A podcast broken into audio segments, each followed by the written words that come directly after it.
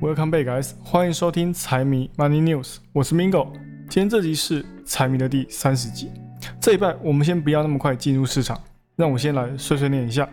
那我们这个节目呢，呃，也不知不觉过了半年，来到了第三十集。嗯，那财迷呢，在这边先谢谢各位的支持。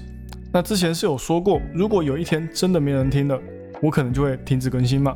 但是我现在想法比较不一样，如果真的没有人听了，那我可能还是会继续更新啊，而且 podcast 能做的久的哦，虽然不在少数，但是能成功的也不多。那我想要成为那些人，就必须付出更多的努力嘛。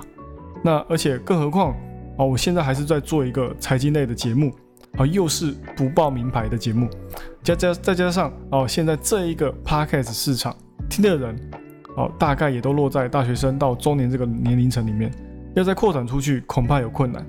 那我最近呢也在想说，呃，什么时候才要制作属于自己的 YT 频道出来？那我现在看来是该试试继续拓宽我们财迷的版图了。那也因为说现在这个节目呢，也就只有我自己一个人，所以也没有太多的精力放在不同的地方上面。那会做这个事情，我之前也有说过，只是因为我自己的兴趣，再加上刚好有这个平台可以让我分享。虽然说各方面的论述都还是很浅薄了啊，想要听更深入的或是有关产业的分享，我相信古癌哦或是 Mula 哦肯定比我更加合适。那我这里呢就是提供给那些想要知道那个礼拜到底发生什么哦，比较需要人去注意的一些新闻的一个管道，那可以让你啊每个礼拜花个十几分钟或二十分钟就能理解到说哦那个礼拜发生的最重要的事情有哪些。那我也欢迎大家多多利用哦，每个平台的回复管道，可以跟我说哦，你们想要听到什么，那我会再斟酌几个出来跟大家聊一聊。总之呢，就是呃，财迷不会不见，只是短期之内会有些变动。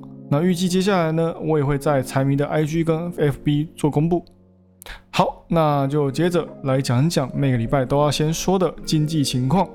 那这礼拜呢，美股周二不拍不开盘嘛。但是我们也可以看得出来，很难抵挡股价回调的心呐。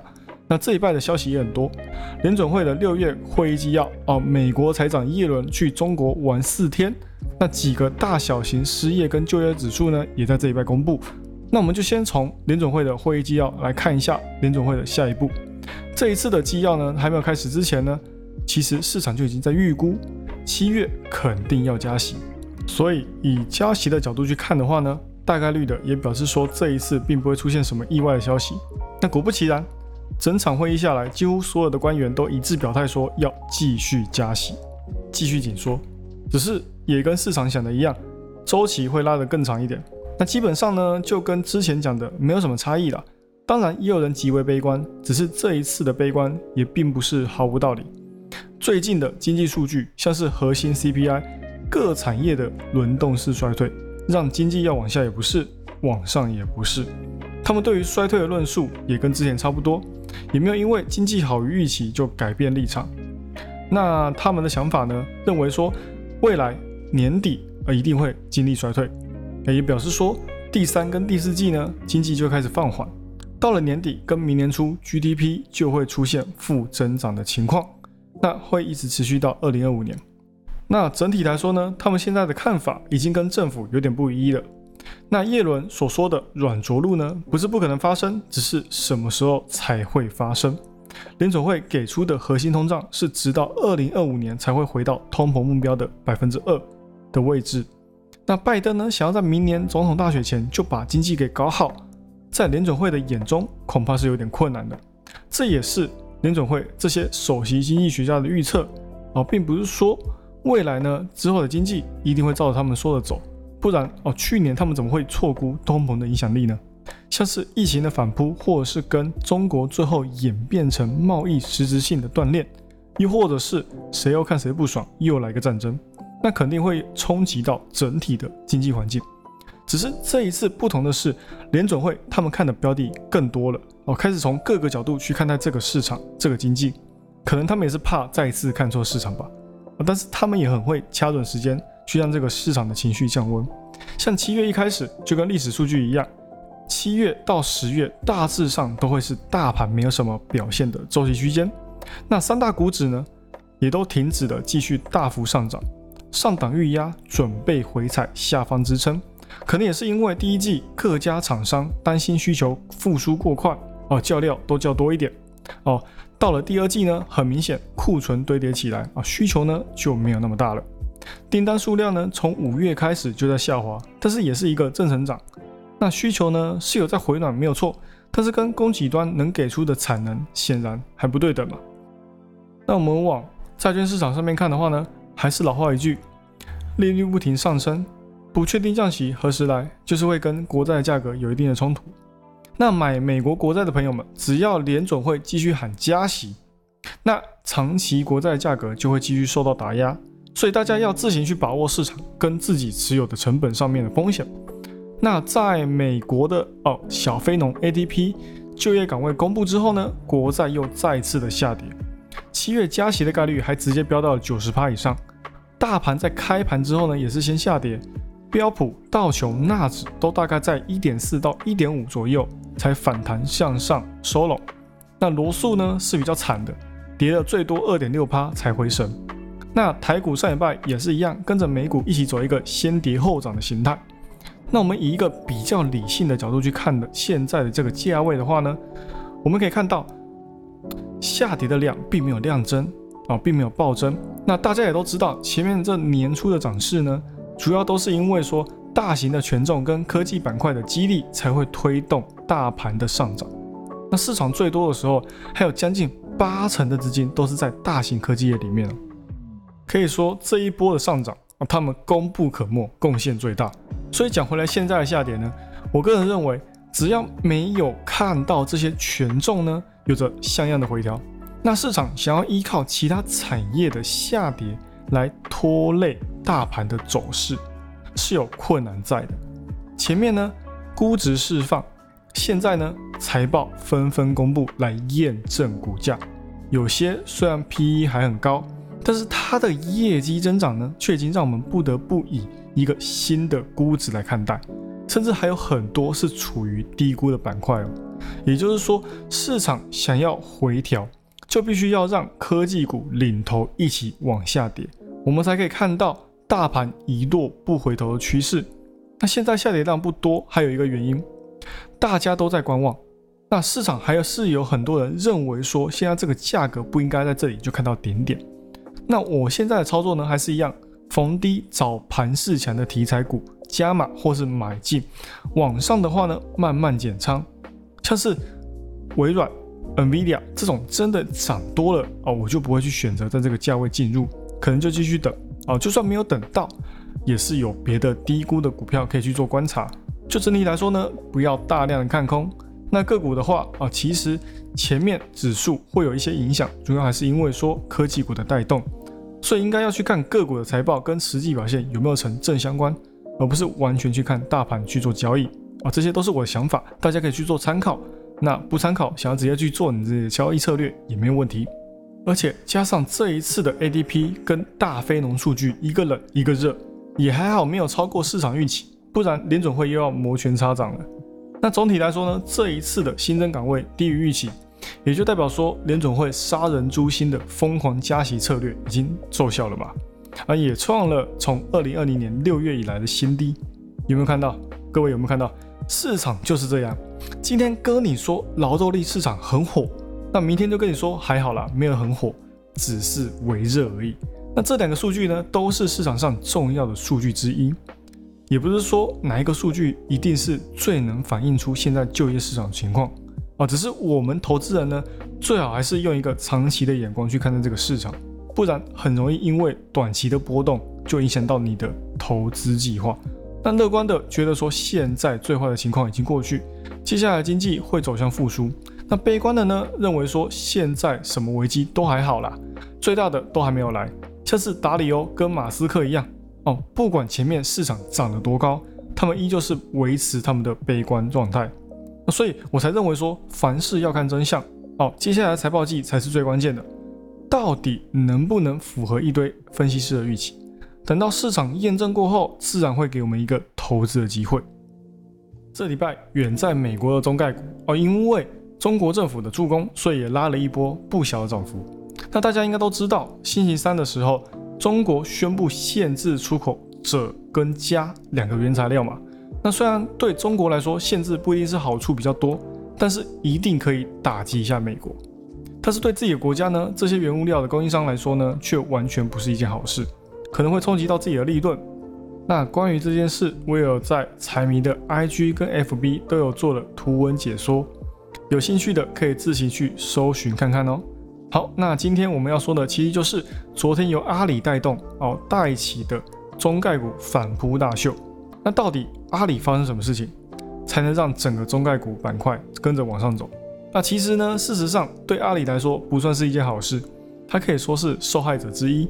而这一次，中国监管部门对阿里旗下的蚂蚁金服集团跟腾讯一共罚款了超过一百亿的人民币。而蚂蚁果然只有被踩的份，哦，它被罚了七十亿，腾讯呢被罚了三十亿。虽然说处罚很重，但是毕竟不是自己被罚款嘛，所以呢，市场就把这件事解读成监管的一次整改。那未来在监管的之下呢，发生风险的概率呢，也就大大降低了。那跟蚂蚁关系不浅的阿里呢，也就直接大涨。那监管会也有说，经过这一次的罚款事件，未来会更加关注那些大企业可能会发生的危机啊，其实就是在向各个产业说，不要乱来哦，乱来是不可能的，而且罚金一定很重。但是在去年呢，光是第四季蚂蚁金服就赚了九十几亿哦。这个罚款连一季的利润都不到，对蚂蚁来说还是可以应付的啦。那蚂蚁也是很厉害，在监管打压的情形下，还是可以赚那么多。那现在马云也已经不是公司的实际控制人，再也不是一人独大，这对公司的管理来说也是一件好事嘛。只是中国的监管环境呢，我看来只会越来越严格，要有什么跨领域垄断市场的手段呢，恐怕是越来越难。所以才为什么前阵子马云从美国回来中国之后。才会想要把他们自己的旗下的业务一拆六嘛，这样子的话，监管会更难管到。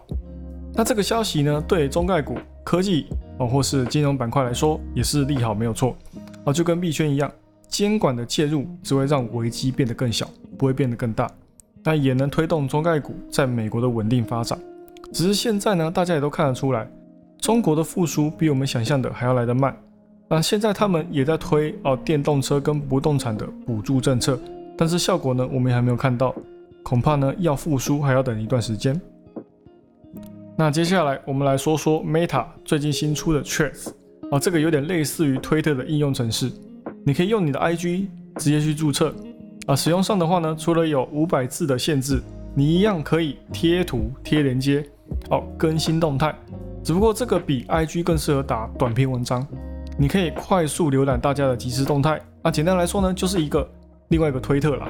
所以马斯克呢也在 Meta 推出之后呢，打算要向 Meta 提告，哦，说他们抄袭推特啊。马斯克会担心，其实也是因为说，第一个，Meta 旗下拥有的 IG 用户，它总共拥有二十亿啊，而推特的用户呢，跟它相差太远了，只有二点五亿。那如果真的要打起来，推特或许会有危机哦。再加上。马斯克自从他接管推特之后，他们的用户数跟很多广告商也都在寻找可以替代推特的应用程式。现在 Meta 给了他们这些用户、这些推推特的广告商一个家，哦，让他们不用为了去购买哦所谓的蓝勾勾而付钱。那我自己也有去玩了一下啊，我是觉得说某些机制还不是很好，除了可以无缝接轨 IG 之外呢，就没有什么稀奇的地方在。但是或许在台湾会蛮热的哦。哦，台湾用推特的人数跟欧美地区，我觉得差蛮多的。现在 Meta 搞出一个山寨版的推特，又可以跟 IG 连接，我觉得真的有可能在短期之内压掉推特的用户数，就像是前阵子的 ChatGPT 一样，让 Google 紧张了一下嘛。只是说现在的 GPT 的活跃程度呢，也开始下降了。哦，虽然说还是每月活跃数量最高的网站之一啊，但是相比年初来讲，已经有减少趋势在了。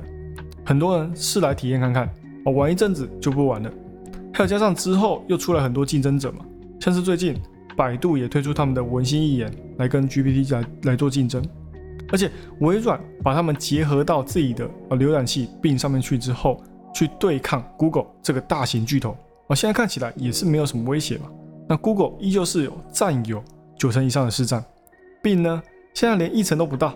那 Google 也很快去做反击，只是。反击的，我们大家大家都知道很丑嘛。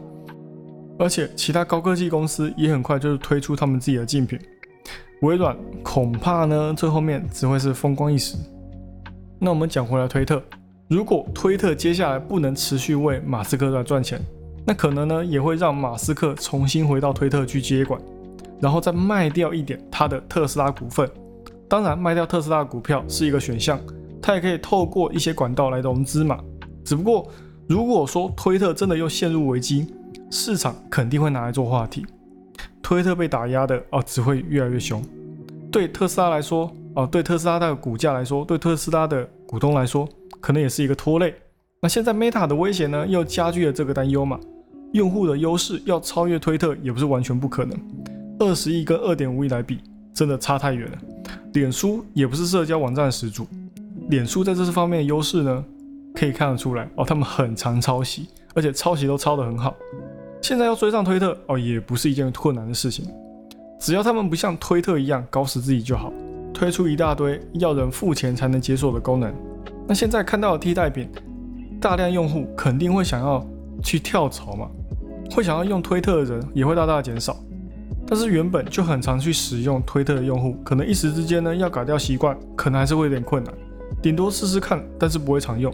但是就跟之前的哦 Clubhouse 刚推出的时候一样，也是很多人去用，只不过现在看起来啊，也就是昙花一现。再来，我们来简单说一下 Meta 的股价，在过了这里的支撑位之后呢，也只剩下上面的三百到三百一十三块的压力了。再继续往上的话呢，就是看新高了。对于它的基本面，我们也不用太过担心，看各大机构的分析师给出的目标价，我们就可以知道它现在的股价完全不算高估。今年给出二零三到四零四的价位区间，现在都快到三百的价位了。震荡之后放量上行，现在再加上它的社交软件的推出，上三百绝对没问题。那最后，我们刚刚不是有讲到美国因为中国的监管顺利，所以中概股强涨一波嘛？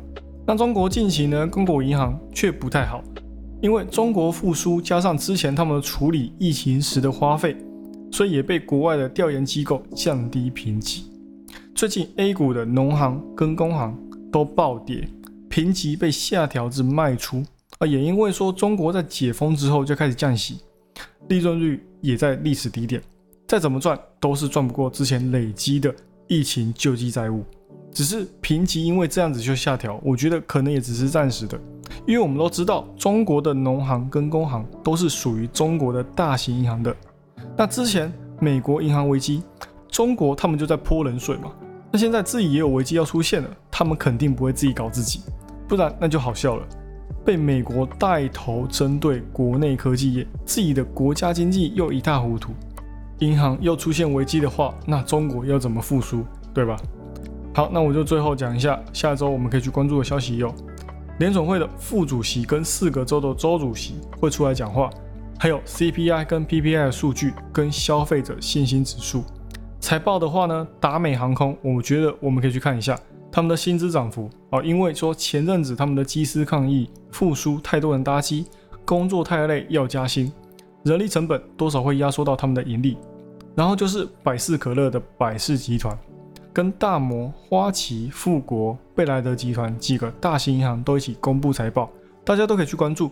我觉得对于接下来的财报季呢，也是非常的关键。好了，以上就是这一周的财经大小事，财迷 Money News 陪你阅览国际财经，让你不再对财经感到陌生，让财经与你没有距离。那大家别忘了每周日晚上更新，记得要追踪开启通知，才知道节目的更新哦。喜欢我节目的朋友们，帮我多多推荐给你的亲朋好友，记得 Follow and Share，一定要给他按下去。那就这样喽，我是 Mingo，我们下集再见，拜拜。